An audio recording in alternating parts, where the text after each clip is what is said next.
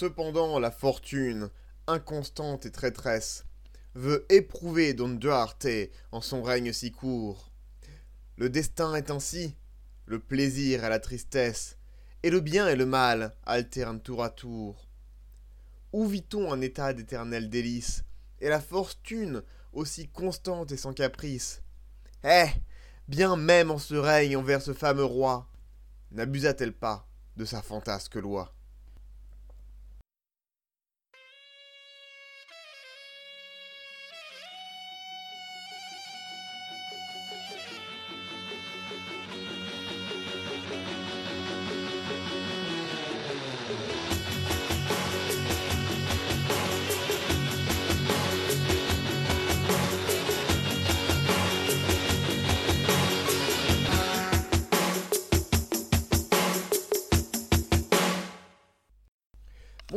Bienvenue dans le quatrième épisode de l'histoire de l'Indochine. Alors, la dernière fois, nous étions en 1437. Sur les rivages de Tanger, Henri et Fernand, enfants du Portugal, cherchaient à conquérir le Maroc des Mérinides. La campagne commence mal, la moitié des troupes promises sont absentes, euh, dont tous les engins de siège, ou en tout cas une grande partie. Il n'y a pas assez de bateaux et pas assez d'argent. Partant de leur base de Ceuta, au nord du Maroc, l'armée s'ébranle et commence à camper devant Tanger. Rien de significatif ne se passe pendant plusieurs jours jusqu'au 29 septembre. Le 29 septembre 1437, une gigantesque armée marocaine arrive à la rescousse de la ville. Pour chaque Portugais, 10 Marocains se pressent sur le champ de bataille. 10 000 cavaliers, 90 000 fantassins marocains, d'après les chroniques portugaises, face aux 2000 cavaliers, 1000 archers et 3000 fantassins portugais, qui, eux, sont bien comptés. L'armée portugaise, sans artillerie, prise en tenaille entre la ville et l'armée marocaine, surpassée 10 contre 1, doit lutter contre l'annihilation totale. Plusieurs des frères du roi sont présents. S'ils étaient capturés, ils deviendraient une énorme monnaie d'échange qui pourrait mener à de larges concessions du roi portugais. Peut-être même l'évacuation de Ceuta, avec, on a bien vu dans les épisodes précédents, la force symbolique de Ceuta. Enfin, la Reconquista va au-delà de la pure reconquête et va taper chez l'adversaire. Face au péril, Henri rassemble ses forces. 1500 cavaliers, 800 archers, 2000 fantassins, laissant juste assez pour garder le camp et empêcher une sortie des défenseurs de Tanger. Pendant trois heures, au matin, les deux armées se firent face. Imaginez un peu la tension. Les bannières qui claquent dans le vent salé de l'Atlantique, les armures qui brillent au soleil et les hommes qui cuisent dedans. La tension, sachant que beaucoup allaient périr, serait-ce vous, vos amis, un frère? Après trois heures, Henri fait donner la charge. En réponse, les Marocains se retirent du champ de bataille sans combattre. Victoire pas franchement. Les Marocains vont établir un contre-siège, encerclant les maigres forces portugaises et se lançant dans une guerre d'attrition et d'escarmouche. Les Portugais, les Portugais raflent quelques victoires, les Marocains aussi, mais le temps passe et l'armée marocaine se renforce chaque jour. Les chroniques royales portugaises nous parlent d'un million de soldats marocains. C'est évidemment complètement ridicule. Même la Chine n'avait pas autant de soldats à l'époque et le Maroc euh, avait environ 3 millions d'habitants. on va voir les conditions. D'un côté, le Maroc est en état de déliquescence, miné par des guerres civiles. De l'autre, c'est quand même un pays assez riche, euh, relativement grand, qui couvre, donc à cette époque-là, le Maroc et les côtes de l'Algérie, et il se bat contre un envahisseur étranger. L'attaque était tout sauf une surprise. Elle avait été précédée d'une bulle papale et a fait l'objet d'une longue bataille diplomatique entre le Portugal et la Castille. Les Marocains avaient donc eu le temps de se préparer. Un million est donc largement surévalué, mais cent mille hommes ne paraissent pas si absurdes. À la grande limite du possible, certes, mais tout de même. Le Maroc avait une population de 3 millions à l'époque, ça représenterait donc 3% de la population totale. En imaginant une très large conscription, ce n'est pas impossible. Les morts préfèrent attendre que leur armée soit complètement rassemblée pour écraser les Portugais en un seul coup. En attendant, Henri continue des escarmouches pour grappiller tous les avantages possibles. Le 10 octobre, les Marocains tentent une attaque, en conjonction avec les assiégés, qui font une sortie, pendant que le gros de l'armée portugaise est occupé ailleurs. Les Portugais résistent, enfonçant les lignes marocaines. On n'a pas les pertes portugaises, mais on imagine qu'une attaque pareille a eu un coup. Désespérés, les Portugais tentent de construire des échelles et une tour de siège pour prendre Tanger avant qu'il ne soit trop tard. L'attaque échoue. Deux prisonniers marocains racontent à Henri qu'une nouvelle armée arrive. 60 000 cavaliers et 700 000 fantassins. Une légère exagération comme on l'a vu. Face à cela, Henri décide d'arrêter les pertes et ordonne l'évacuation générale. Il restera en arrière pour protéger ses hommes. Les Marocains fondent sur l'artillerie, et le maréchal Vaz de Almada, qui la défendait, doit se retirer. Voyant que tout était perdu, Henri se résout à une action désespérée. S'il devait perdre cette bataille, qu'il ait au moins la gloire. Mieux valait affronter l'armée marocaine que l'humiliation. Il prit ses meilleurs chevaliers et se lança dans une charge furieuse contre l'ennemi. La cavalcade des destriers portant ses brutes en armure enfonce les morts et les force à battre en retraite jusqu'aux portes de la ville. Il avait au moins gagné du temps pour ses hommes. Il ne se ferait pas massacrer en embarquant. Une retraite, pas une déroute. Il tourne son cheval et retourne vers le camp avec sa garde d'élite. Mais son cheval est tué sous lui. Tout autour, l'ennemi s'approche. Une masse innombrable qui va le submerger. Henri tire son épée et se lance dans la mêlée. Taillant à droite et à gauche, il trace un chemin sanglant jusqu'au camp, alors que sa garde avait déjà atteint les bateaux. Mais il n'y a pas assez de place pour tous. L'expédition avait été mal planifiée dès le départ et la majorité de l'armée avait dû faire le chemin à pied depuis Ceuta. Mais la route était coupée. Le soir, Henri et ses hommes font le compte des vivres. À peine de quoi tenir deux jours. Le soir même, les morts se réunissent. Cette expédition est une humiliation pour eux. Leurs troupes préparées et largement supérieures en nombre n'arrivent pas à défaire une petite troupe d'envahisseurs qui ne sont pas ravitaillés. Le, résultat du conclave, les Portugais devront être écrasés en un assaut décisif. attendez un peu là. Il leur a fallu un conclave pour ça? En pleine invasion, ils ont besoin d'un conclave pour prendre des décisions? Il n'y a pas d'autorité centrale? Bon sang. Que se passe-t-il chez les Marocains? Tant qu'on y est, comment les Portugais, largement en sous-nombre, peuvent-ils résister plusieurs jours face à des assauts répétés? Une question à la fois. Alors, déjà, parler de Maroc comme s'il s'agissait d'un pays unifié et parfaitement centralisé serait une exagération.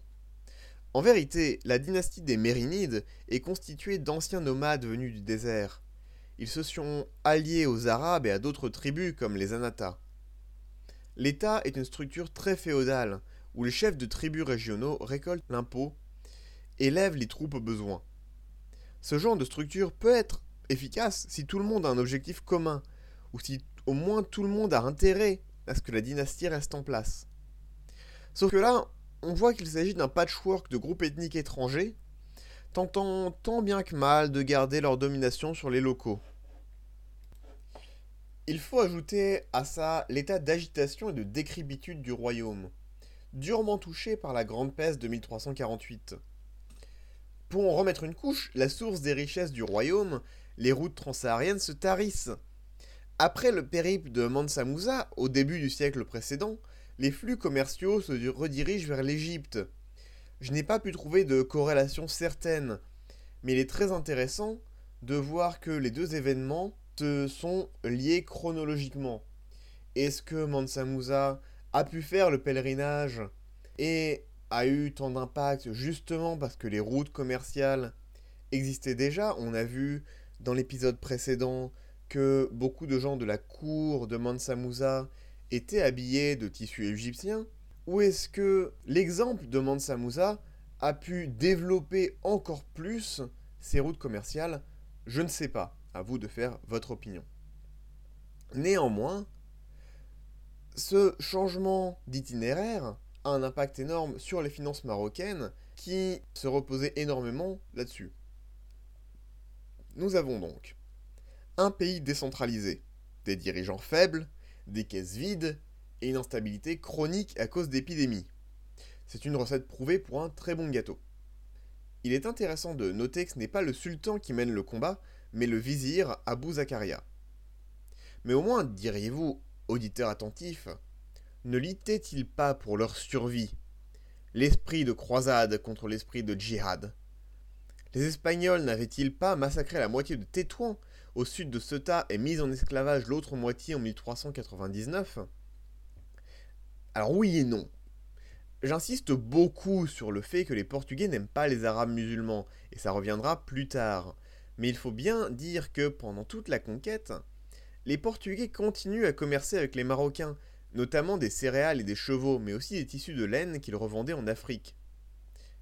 L'autre question maintenant, quid de la résistance portugaise? Eh bien, les sources nous indiquent que les Mérinides entretenaient une force permanente de 8000 mercenaires, des Francs, des Turcs, etc.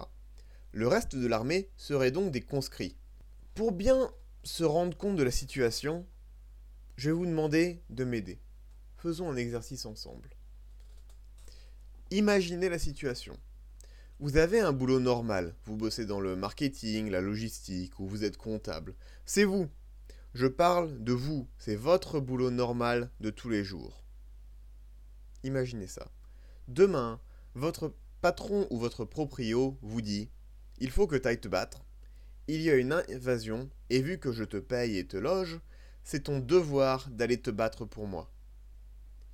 Du jour au lendemain, vous passez donc de votre travail de bureau au champ de bataille. Allez, je vais être généreux. Ça vous était peut-être déjà arrivé, mais contre d'autres conscrits. Vous aviez vaguement agité votre lance en gueulant un peu. Vous avez poussé un peu contre l'ennemi en tentant de paraître convaincant et tout le monde était reparti en fin de journée. On vous tire de votre bureau et de votre appartement, on vous met une lance entre les mains et on vous dit de marcher. Pensez bien que c'est avant les grandes conscriptions de notre de la Révolution française, il n'y a pas encore d'idée nationale. Vous êtes attaché à votre champ, à votre terre, et un type vous dit donc d'aller marcher. Quelques jours plus tard, vous arrivez sur le champ de bataille. Vous êtes très nombreux, bien plus nombreux que le petit camp de l'adversaire. Ça ne devrait pas être trop compliqué. Vous et vos cent mille copains attendez. Vous attendez pendant des heures. Puis, on sonne une trompe et vous avancez. L'ennemi devrait reculer, non? Eh non Le sol tremble sous les sabots ferrés des chevaux. Une bande de 500 brutes entraînés à tuer depuis leur plus tendre enfance, en armure lourde, sur des chevaux monstrueux, foncent sur vous en agitant des épées et en gueulant Montjoie Saint-Denis et Deus Vult ou quelque chose du même acabit. Et ils ont pas l'air de s'arrêter. Alors qu'est-ce que vous faites? N'imaginez imaginez pas quelqu'un d'autre. Ce n'est pas le passé, ce sont des conscrits, ça pourrait être vous. Là, dans un champ de bataille, face à 700 kilos de muscles, d'acier et de rage sanguinaire qui vous chargent à 40 km/h. En gros, une voiture armée d'une épée vous fonce dessus. Si votre réponse est je fuis et je vais changer mon pantalon, félicitations, vous avez le comportement normal d'un paysan du XVe siècle. Si vous avez une autre réponse, je vous conseille de contacter la Légion étrangère pour s'engager. La différence entre une masse de conscrits menée par des groupes ethniques disparates avec des intérêts divers, faisant face à une armée de professionnels surmotivés et entraînés dès l'enfance, explique le rapport de force. Le 11 octobre au matin, les forces marocaines se préparent à lancer l'assaut final. Je vais laisser ma source parler parce que j'aurais du mal à mieux décrire la scène. Dans cette détresse, Henri s'éleva au-dessus de lui-même. des sentiments qui étaient restés cachés dans son âme prirent une puissance qui tout à coup pénétra et grandit tout son être. Dans son exaltation religieuse, il s'adressa à la divinité, implora son assistance dans une lutte soutenue pour le triomphe de la vraie foi sur l'erreur, et son pardon s'il avait faibli dans cette entreprise, s'offrant lui-même en sacrifice pour le salut de malheureux champions devenus ses compagnons d'infortune. Plein d'une haute inspiration, il s'élança sur son cheval et courut au milieu des siens, les releva par l'énergie de son langage, les enflamma par le feu de ses regards. Pendant quatre heures, les Portugais repoussent les assauts. Suite à ça, les morts vont tenter de négocier. S'ils vont massacrer le reste des Portugais, une seconde vague risquera d'arriver et le problème ne sera pas réglé. Ce qu'ils veulent, c'est une vraie paix avec en prime la restitution de Ceuta. Mais pendant les négociations, une faction marocaine donna quand même l'assaut sans briser les Portugais. Là, on voit que même pendant une négociation de paix, les divisions internes marocaines reprennent le dessus. C'est un assez bon exemple. Le traité de paix engage les Portugais à redonner Ceuta à une date indéterminée. Pour garantie, Henri laisse son frère Fernand en otage. Après quelques petites escarmouches, les Portugais partent le 20 octobre. La chronique nous dit que pendant les 37 jours de siège, 500 Portugais moururent contre 4000 Marocains. Dans la grande tradition des joyeuses réunions de familles portugaises qu'on a pu examiner au premier épisode, Duarte, ou Édouard comme les chroniques françaises l'appellent, décidera de laisser Fernand en otage, préférant conserver Ceuta. Fernand continuera sa vie en otage, laissé dans des cachots, humilié. Il ne reverra jamais le Portugal. Il mourra le 5 juin 1443 dans un cachot sans fenêtre. Rappelons que c'est lui qui avait insisté pour planifier l'expédition de Tanger espérant en retirer gloire et richesse. Il fut sacrifié sur l'autel de l'orgueil national du symbole. Ceuta était une grande victoire de la chrétienté contre les forces de l'islam. Que valait la vie d'un homme, fut-il prince, face à l'établissement de la Rome céleste sur terre? Cette expédition fut donc un désastre complet. Henri rentre dans un Portugal ravagé par la peste. L'année suivante, le roi Édouard meurt à 46 ans, laissant le pays en plein marasme. La fine fleur du royaume vient de se faire faucher sous les murs de Tanger. Les caisses sont vides, la peste ravage le royaume, et la Castille se frotte les mains. Édouard a régné cinq ans. Les chroniques se rappellent de lui comme d'un homme bon, protecteur du peuple et très intelligent. Il laisse néanmoins le royaume dans un triste état. Son fils lui succède sous le nom d'Alphonse V. Problème, il a 6 ans. Il devra régner sous la régence de sa mère, Aliénor d'Aragon. Aliénor est donc une femme étrangère. Bizarrement, les grands du royaume ne vont pas apprécier et vont le remplacer par Don Pierre, l'oncle de Alphonse. Ce podcast est l'histoire de l'Indochine, pas l'histoire du Portugal, donc on ne va pas s'attarder là-dessus. Sachez juste que Alphonse V est passé à la postérité comme un roi faible, à la botte des Fidalgos, les grands du royaume. Son règne est noté pour l'affaiblissement du pouvoir central au profit de la noblesse, qui regarde aussi vers la Castille, qui ne va pas tarder à entrer en guerre civile. Notre bon ami Henri le navigateur est toujours dans les parages. De frère, il est devenu l'oncle du roi, et ne participe pas trop aux luttes de pouvoir. Il a de toute façon été assez échaudé par le désastre de Tanger et la captivité de son frère, il se concentre sur son projet personnel, la quête du roi Jean et de l'accès aux Indes. Ça tombe bien, c'est dans les années de la Régence que la caravelle est inventée. On l'a vu, les Portugais arrivent enfin au-delà du Sahara et en 1441 rapportent quelque chose qui changera la face du monde. En 1441, les navigateurs ramènent un esclave noir pour l'amusement du roi.